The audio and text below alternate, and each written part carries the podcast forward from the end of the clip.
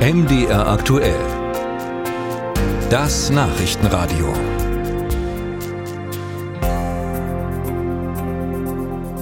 Sie sind vorbei, die Sommerferien in Sachsen-Anhalt. Ab heute ist also wieder früh aufstehen und ab in die Schule angesagt. Und in diesem Jahr sieht es so aus, als würde es etwas besser werden mit den Ausfallstunden. Aus Sicht von Bildungsministerin Eva Feusner zeigen ihre Maßnahmen erste Wirkung. Von einer Vollversorgung kann aber nach wie vor keine Rede sein. Unsere Landeskorrespondentin Doreen Jonas berichtet. Seit dem Frühjahr stehen Sachsen-Anhalts Lehrerinnen und Lehrer wöchentlich eine Stunde länger vor der Klasse. Insbesondere diese zusätzliche Unterrichtsstunde im Fachjargon Vorgriffsstunde zeigt aus Sicht von Bildungsministerin Eva Feusner erste Erfolge.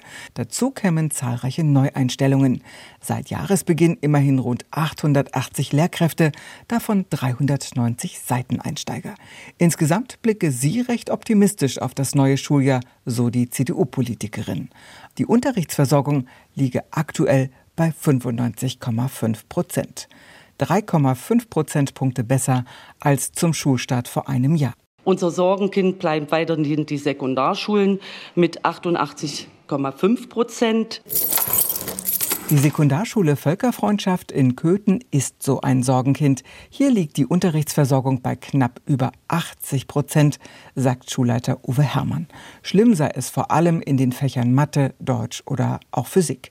Gehen Lehrkräfte in den Ruhestand, gebe es schlichtweg keinen Ersatz. Jeden Monat werde neu ausgeschrieben. Köthen, wer möchte da gerne hin? 32 Lehrkräfte sind es aktuell, zu wenige. Und das habe natürlich Auswirkungen auf den Unterricht. Durch die geringere Stundenanzahl, die die Klassen haben, das sind pro Klasse ungefähr zwei bis drei Unterrichtsstunden pro Woche, die sie weniger Unterricht haben, eben aufgrund der Kürzungen in den einzelnen Fächern, in Schwerpunktfächern. Bedeutet ganz praktisch, statt fünf Stunden Mathe oder Deutsch sind es nur drei oder vier. Statt zwei Stunden Biologie nur eine. Und ohne Überstunden und Unterricht in den Neigungsfächern der einzelnen Pädagogen wäre es noch weitaus schlimmer.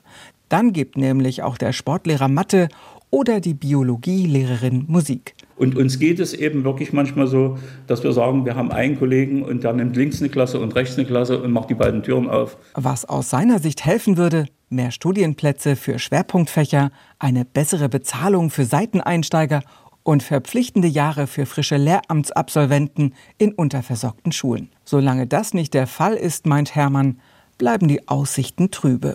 Wenig Zuversicht gibt es auch von der Gewerkschaft Erziehung und Wissenschaft, kurz GEW. Landeschefin Eva Gerd. Insgesamt wird es nicht besser. Die Unterrichtsversorgung wird so bleiben. Es ist keine gute Botschaft fürs kommende Schuljahr. Zudem erneuerte sie ihre Kritik an der Vorgriffsstunde.